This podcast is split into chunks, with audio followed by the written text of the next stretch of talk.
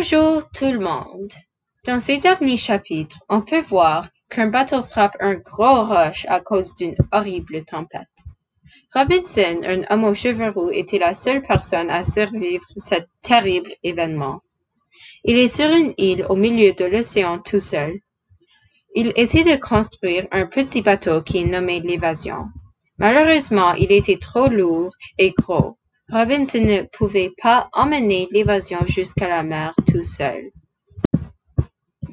Quand il voit un navire venir près de lui, il commence à brûler des objets, comme l'évasion, pour que les personnes dans le navire le voient et le sauvent. Les personnes sur le bateau sont en train de fêter quelque chose, donc ils ne peuvent pas voir ou entendre Robinson. Il voit une jeune fille qui le regarde tristement. Le lendemain, il réalise qu'il a halluciné.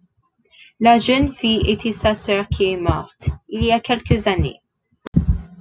Il a brûlé son bateau car il ne veut plus rester sur cette île isolée. Il veut y échapper. Il commence à abandonner. Il est découragé. Il a brûlé son bateau qui a pris des jours à construire. Il commence à rester dans la boue de plus en plus. Il réalise que c'est ça qui lui fait halluciner. Nous pensons qu'il pourrait commencer à devenir un peu fou. Rester sur une île aussi longtemps tout seul peut être très difficile.